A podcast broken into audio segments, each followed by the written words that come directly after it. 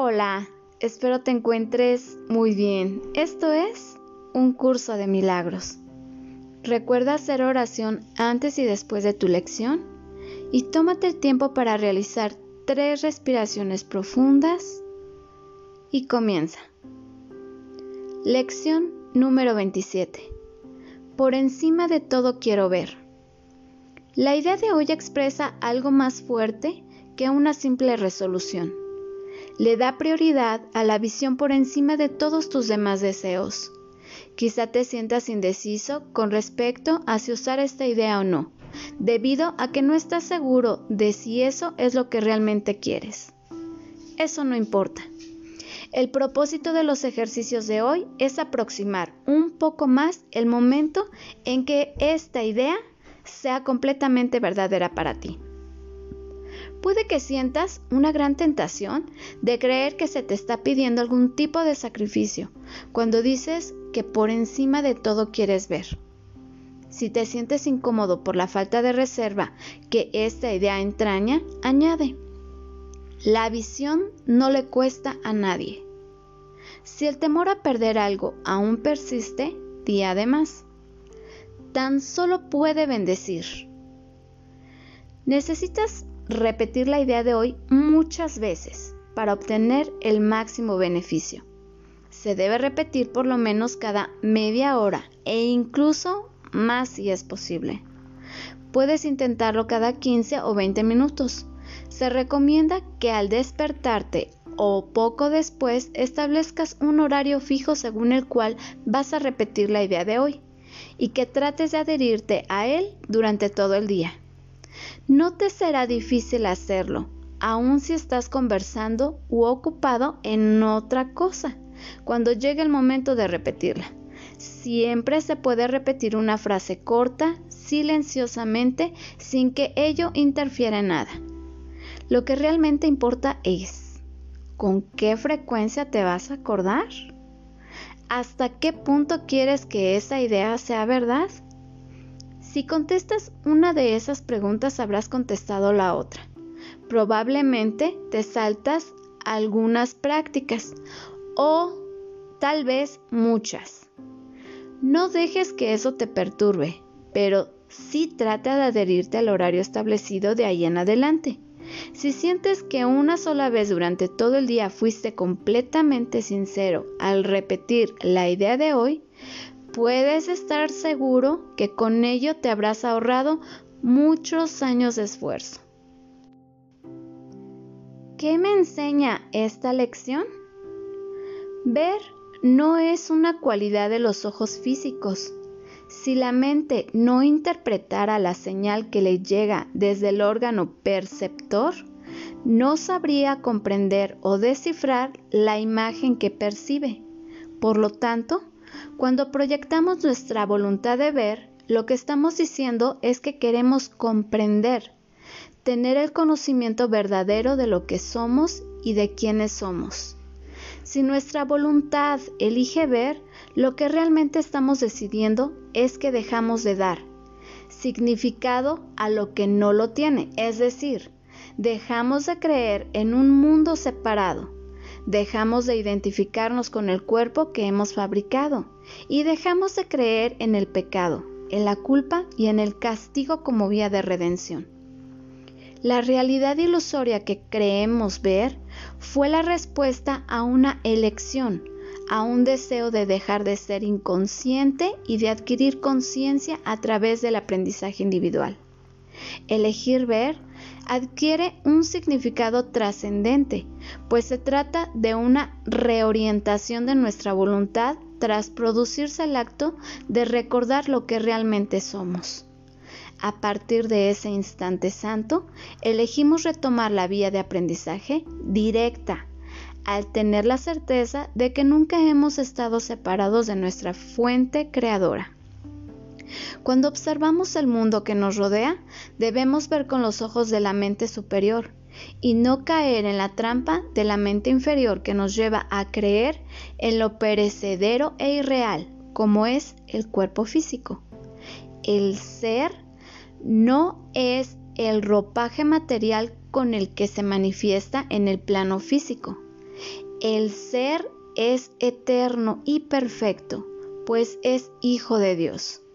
Por lo tanto, cuando nos veamos a nosotros mismos y nos proyectemos en nuestro hermano, debemos ver su naturaleza espiritual y no la material. La primera debe invitarnos a la unión y al amor incondicional. La segunda nos lleva al ataque y a la venganza, al miedo a la separación y a la desigualdad. Ver significa pues la vía más directa al conocimiento nos lleva a la percepción verdadera. Esa visión va acompañada del perdón, aunque no sería necesario, pues en verdad no hay nada que debamos perdonar. El ser es perfecto en sí mismo. Como ejemplo, me desespera el comportamiento de mi hijo. En el mundo que hemos fabricado, hemos acuñado muchas frases que se han convertido para nosotros en verdaderos guías. El ego necesita referentes de fácil acceso para la memoria, para reforzar sus falsas creencias. Entre estas frases vemos a referirnos al siguiente. Querer es poder.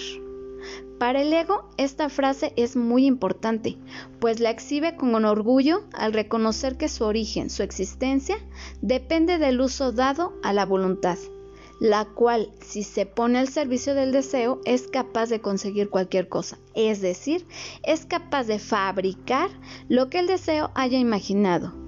Lo que hemos deseado, al contar con el impulso, impulso de la voluntad, se convierte en aquello que visionamos. Esa es la esencia del ego. Bien, es bueno saberlo.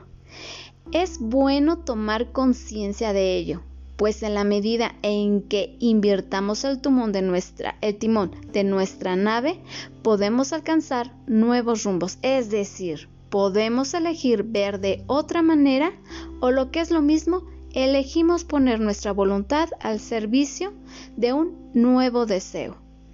Si así lo hacemos, lograremos ver en realidad diferente, siempre acorde con la calidad del filtro emocional. Si en vez de ponernos las gafas del miedo utilizamos las gafas del amor, dejaremos de ver la ilusión con sus rasgos característicos de la separación y en su lugar veremos la verdad con el único rostro real, la unidad. En el ejemplo que estamos aplicando, cuando hemos alcanzado ese instante santo en el que nuestros deseos quieran recordar el ser que somos, nos permitirá afrontar la vivencia de una manera muy diferente. Ya no nos sentimos desesperados cuando nuestro hijo con su comportamiento nos lleve a una situación de conflicto.